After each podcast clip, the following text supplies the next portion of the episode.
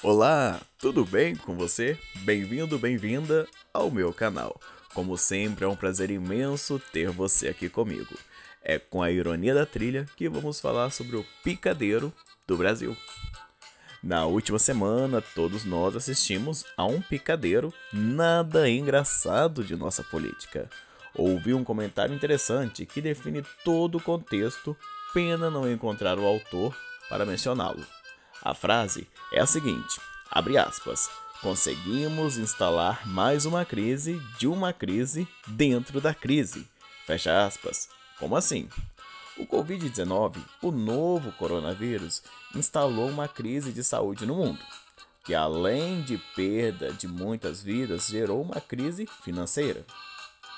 Crise de saúde mais a econômica. Já no Brasil, além dos declínios na saúde e na economia, temos uma crise política por interesses pessoais do presidente e de um ex-ministro dele que foi um escândalo e tanto. Mas o desserviço político, inclusive de nosso presidente, não para por aí. O Brasil superou a China no número de óbitos pela Covid-19. Mais de 5 mil óbitos até a publicação deste episódio. A resposta do presidente foi a seguinte: A gente ultrapassou a China hoje no número de mortes. O quê? A gente ultrapassou o número de mortes da China hoje. O Brasil E daí? Brasil não vai. Lamento. Quer que faça o quê? Eu sou Messias, mas não faço milagre. Um plano para o ministro. Eu Direciono a pergunta para você, cidadão brasileiro e cidadã brasileira. O seguinte questionamento: E daí? É essa a resposta que você esperava de um chefe de Estado? Independente da sua opinião política, responda para si mesmo, para si mesma, com base na sua consciência e em seu coração. Voltando a falar de escândalos, o ex-juiz Sérgio Moro proferiu acusações ao presidente e o presidente fez o mesmo. Ambos se comprometeram. Uma delas é a suposta interferência do presidente na Polícia Federal. Já o presidente se defendeu querendo colocar um novo diretor de confiança dele e comparou casos como o caso da vereadora Marielle Franco, que nunca esteve nas mãos da esfera federal de investigação. No caso do diretor de confiança do presidente, seria Alexandre Ramagem, que foi impedido de assumir o posto pelo ministro do Supremo Tribunal Federal, Alexandre de Moraes.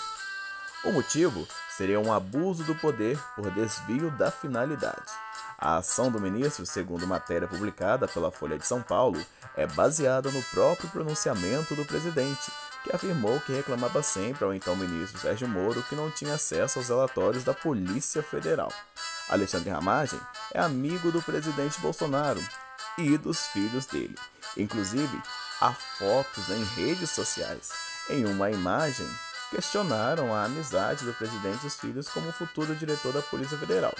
E a resposta do presidente foi: E daí? E daí te pergunto, cidadão. E daí? Tire você suas próprias conclusões.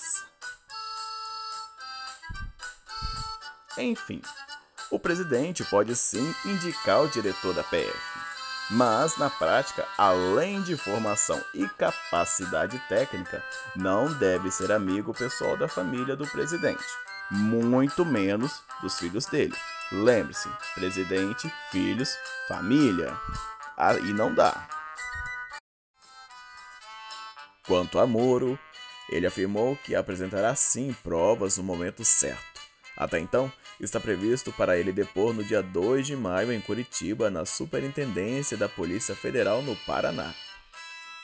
Esse circo vai pegar fogo.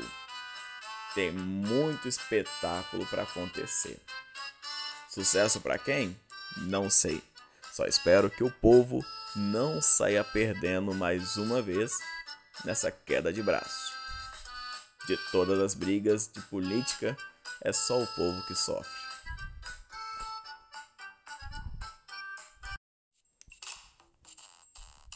Mudando o rumo da prosa, mas ainda falando de ânimos exaltados, o dia 1 de maio em Brasília foi marcado pelo descaso e a total falta de respeito do cidadão com o próximo. Alguns cidadãos apoiadores do presidente da República, nesta última sexta-feira, 1 de maio, agrediram profissionais da saúde em frente ao Planalto, proferindo adjetivos de baixo calão e até ameaças de agressão. Triste e muito revoltante. O cidadão brasileiro cada vez mais se perde. Se perde com políticos de modo geral, com a própria consciência. E assim, infelizmente, ficamos sempre no nível baixo do poço, devido à consciência e falta de postura como se deve, afligindo aí o artigo 5 da Constituição Federal e alguns crimes conforme o artigo penal. É. Enfim, eu sou Felipe Lacerda. Este podcast e muitos outros episódios deste canal você encontra na sua plataforma de stream favorita.